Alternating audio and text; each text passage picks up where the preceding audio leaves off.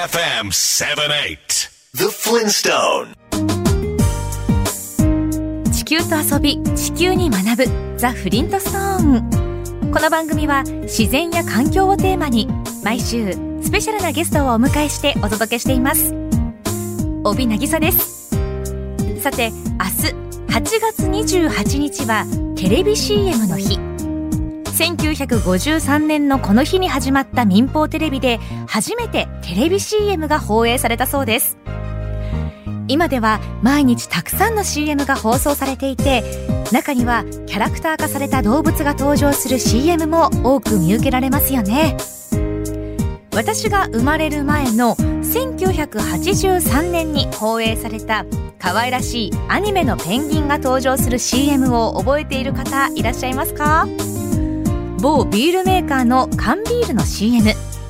ライブバーのような店内で可愛い女の子のペンギンがバックコーラスのペンギンたちを従えしっとりと歌いそれを一人聞いていたお客さんのペンギンが涙するシーンに胸がキュンとなった方がたくさんいらしたそうです。この時の CM ソングが松田聖子さんの「スイートメモリーズ」の英語バージョンだったんです。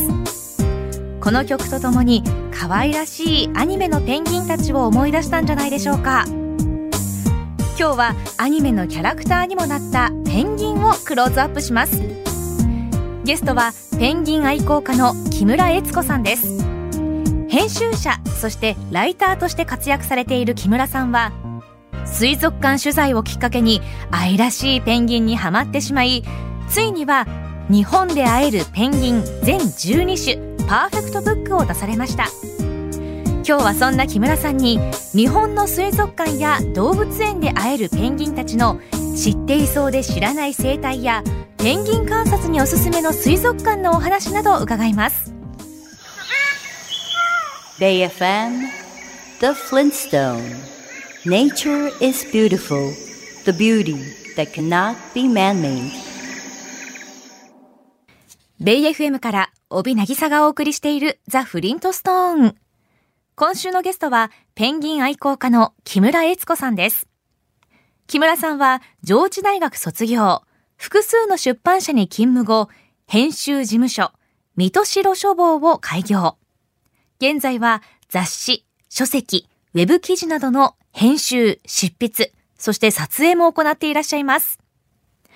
すっかりペンギンにはまってしまった木村さんは、本を出すにあたってペンギンが飼育されている水族館や動物園数十カ所を取材。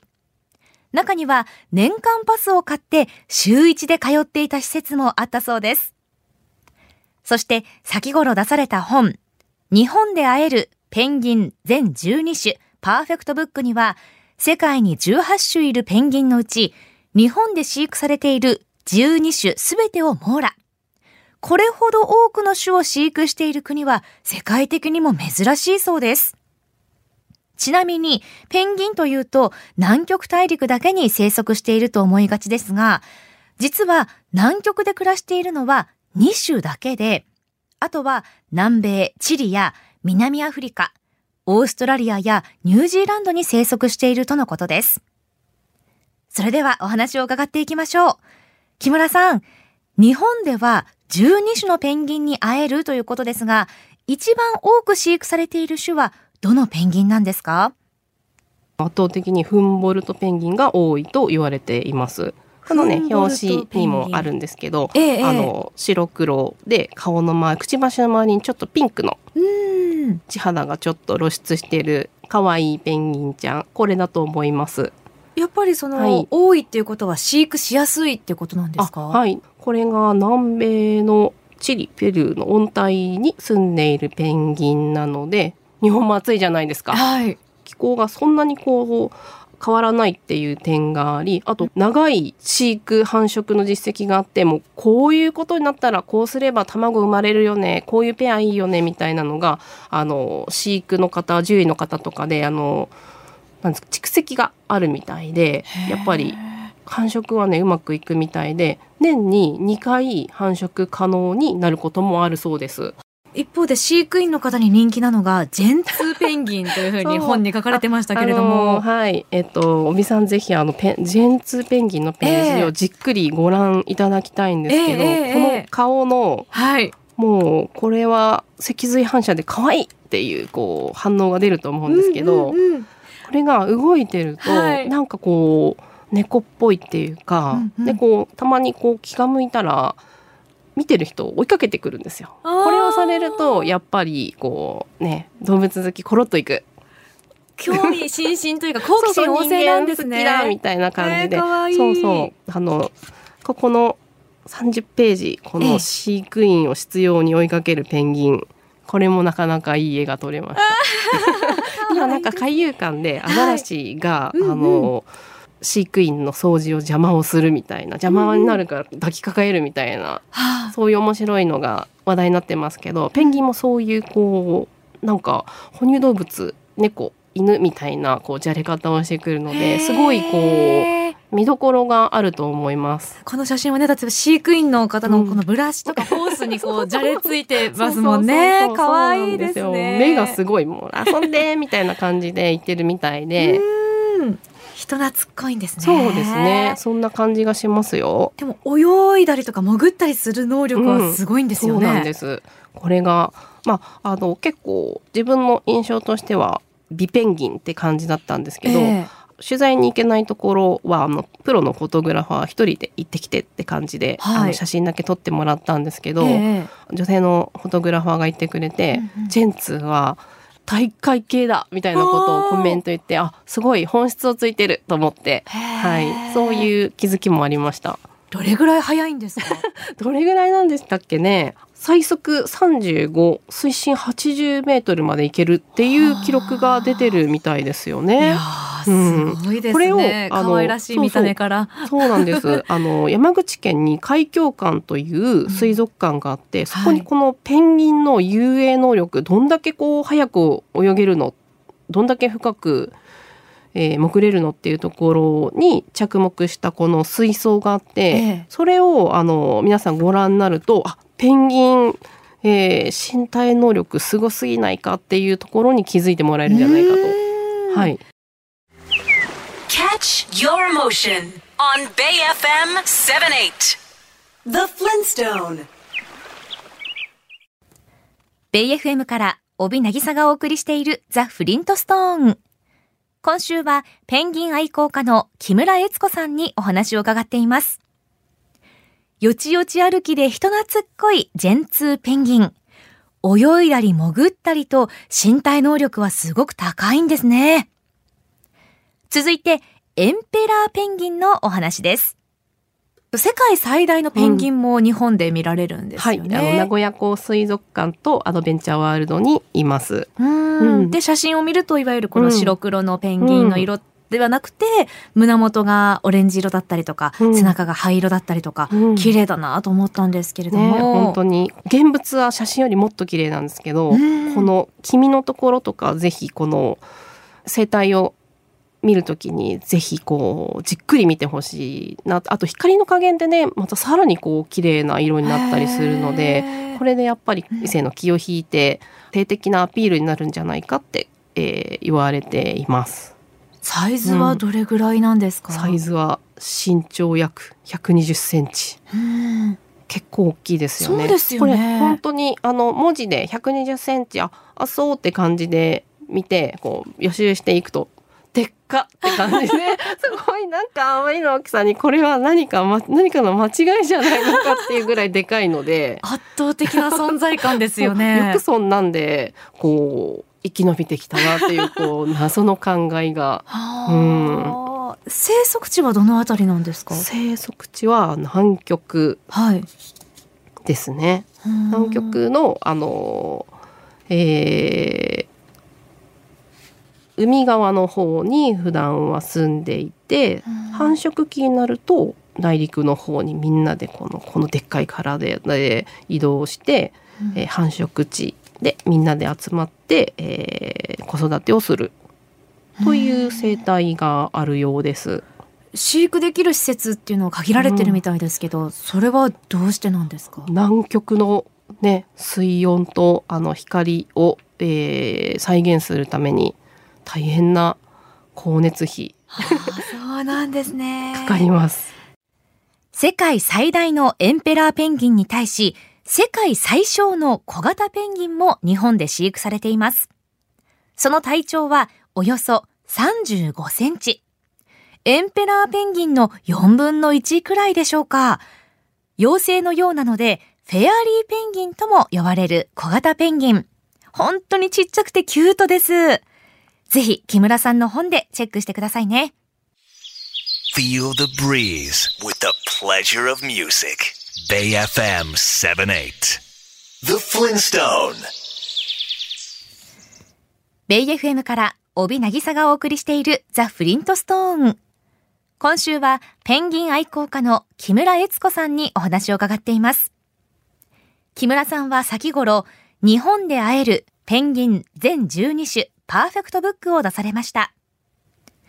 世界最大のエンペラーペンギン。木村さんもでっかとおっしゃっていましたが、実物を見ると存在感がすごくありそうですよね。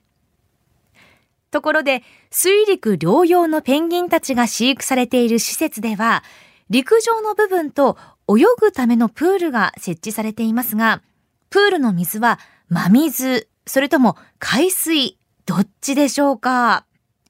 私は海に潜って魚を取るペンギンですから海水かなと思ったんですが、答えはどちらもありなんです。木村さんの本によると、海に近い施設は海水を使ったり、また人工海水を使うところもあれば、真水を使っている施設もあるそうです。場所によって違うんですね。木村さんの本にユニークな展示を行っている施設が載っていました。長崎ペンギン水族館には9種類のペンギンが飼育されているそうですね。どんなペンギンが飼育されているんですか？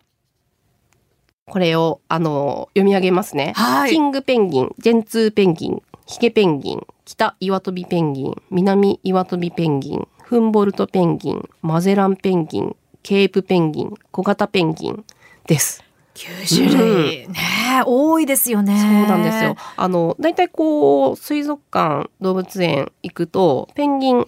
展示してますってあっても大体1種類なので、えー、ああこれがフンボルトペンギンかってこう3万と見てもあんまり頭に残らないんですけど、うん、あの似たような3種フンボルトマゼランケープが同じ同じってまあ一応柵で区切るんですけど比べることによってそれぞれのあの特徴がこの際立ってくる比べてわかるっていう点があるので、えー、いろんな種類が同じ施設で見られるっていう意味ではすごい価値があるところだなと思います。一年を通じて実施されているイベントもあるんですよね。うん、そうなんです。あのペンギンの中では10話ぐらい、はい、あの天然の海をこう区切ったプールがあって、そこにこうみんなで歩いていって決まった時間、えー、天然の海で泳いで楽しく過ごすっていうふれあいペンギンビーチっていうのをやっておられて、これがね素晴らしいんです。自分はあの見られなかったんですけど、えー、羨ましいなと思ってます。はい、ふれあいペンギンビーチ。そう。カラッと晴れた日にこのペンギンをねあの見に行くっていうこの贅沢ってあるなと思っていて夏はおすすめという感じで2ページ書きました。はい、うん、写真もね豊富に載ってましたそうなんです。はい。あの賞も受賞されたんですよね。はい、これはあのペンギンのこの、えー、幸せな暮らしを実現するため。えー、飼育環境に工夫を加えて環境豊かで充実したものにしようという試みが評価されて、うん、エンリッチメント大賞2013の大賞を受賞したっていうお話を聞いています。はい、すごいですよね。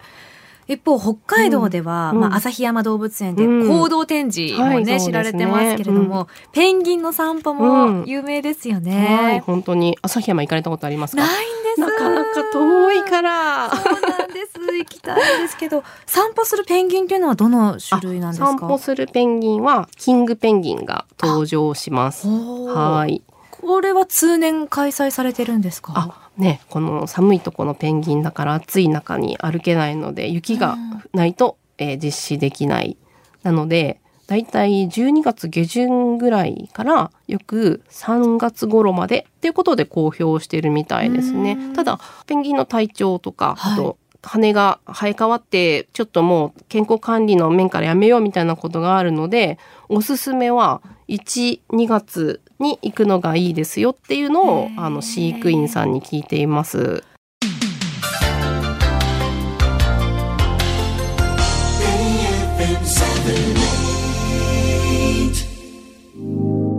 Bay FM The Flintstone Blue Planet Full of life and color. Our home Mother Earth. ベイ FM から帯渚がお送りしているザ・フリントストーン今週のゲストは日本で会えるペンギン全12種パーフェクトブックを出されたペンギン愛好家の木村悦子さんです。キャラクターにもなっていたり、よちよち歩いている姿が可愛かったりで、ファンが多いペンギンですが、身体能力が高いというのは、ちょっとギャップだったりしますよね。木村さん、ペンギンは進化の過程で飛ぶのをやめた鳥だと思うんですが、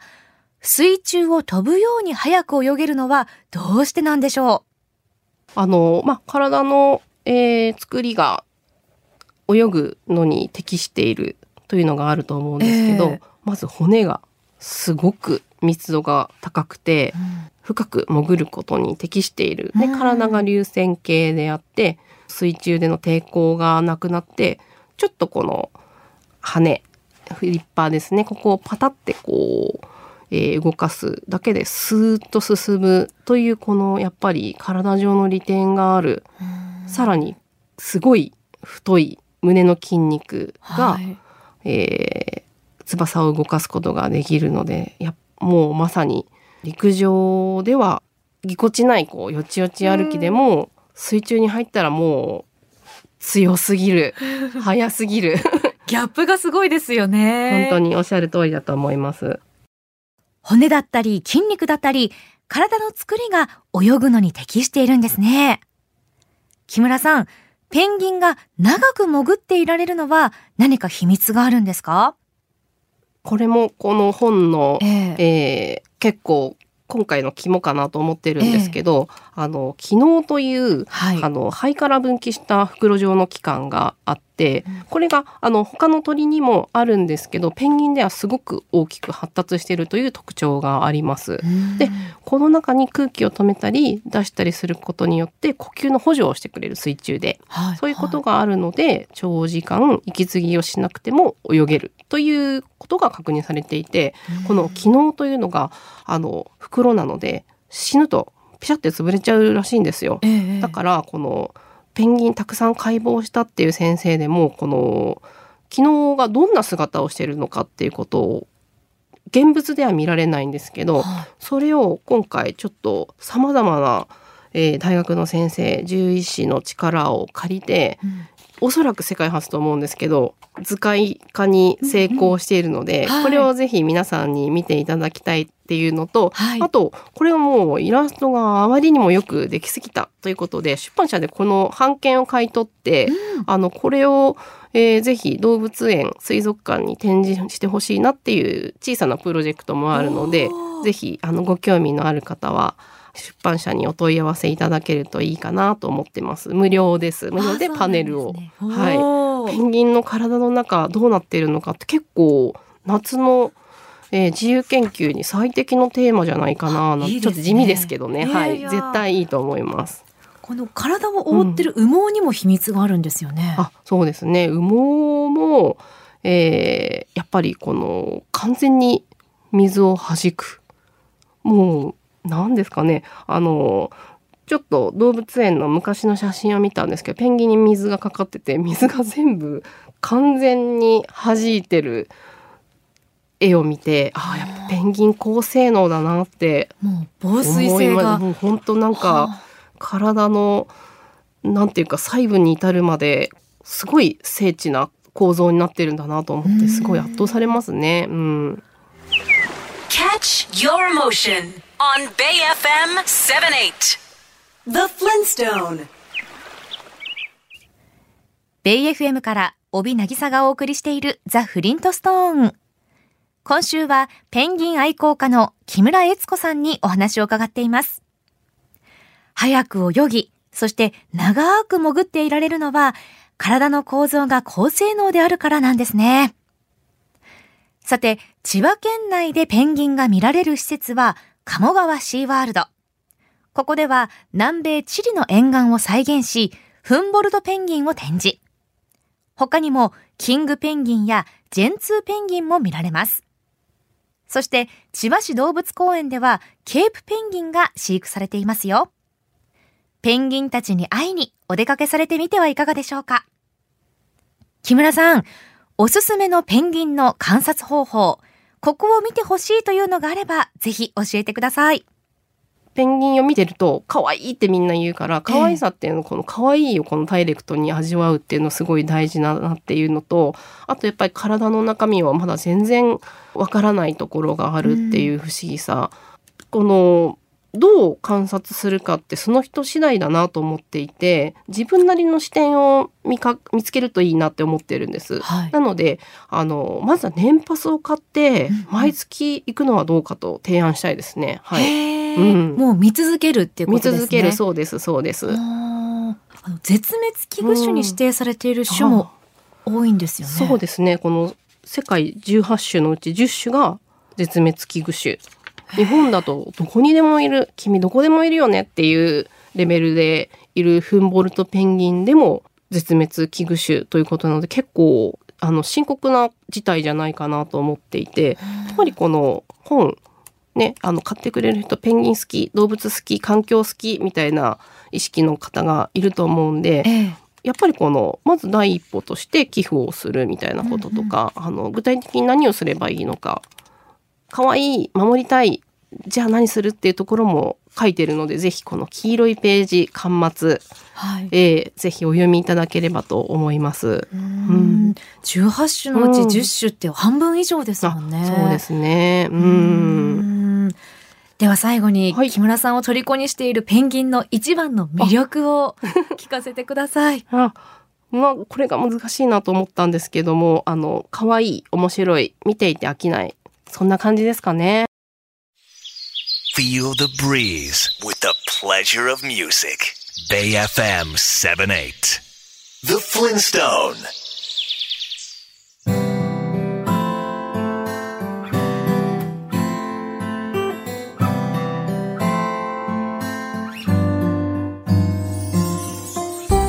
今週は水戸城書房の代表で編集者そしてライターとして活躍されている木村悦子さんにペンギンのお話を伺いました。ペンギンは可愛い面白い見ていて飽きないと木村さんもおっしゃっていましたが可愛い見た目だけでなく体の構造などもすごく興味深いですよね。私も水族館の年パスが欲しくなりました。木村さんの新しい本日本で会えるペンギン全12種パーフェクトブックをぜひご覧ください。日本で飼育されている12種を網羅。一種一種を豊富な写真とともに詳しく解説。12種の卵やヒナも載っていますよ。さらに飼育員さんや獣医師さんのインタビューも掲載。そしてお話にもあったペンギン解剖図は必見です。驚きの体の秘密がわかりますよ。何より可愛い写真だらけでペンギン好きにはたまらない一冊です。グラフィック社から絶賛発売中です。詳しくは出版社のサイトをご覧ください。この番組のホームページにリンクを貼っておきます。この番組はホームページも充実していますよ。今日のインタビューの書き起こしや情報そして写真も掲載しています。ぜひ読むザ・フリントストーンもお楽しみください。来週は人気ユニットムームーンのゆかさんをお迎えしおよそ4年ぶりにリリースしたニューアルバム「フェルトセンスに込めた思い」のほか大好きな山歩きや自然から感じることなどを伺います。もちろん新曲もたっぷりお届けします。それでは来週の日曜日夜8時にまたお耳にかかりましょう。ザ・フリントストーンお相手は私帯渚でした BayFM The Flintstone. Did you know that there's a theory that Earth itself is a giant living organism? Keep in mind that just like all living creatures, we, mankind, are a part of nature.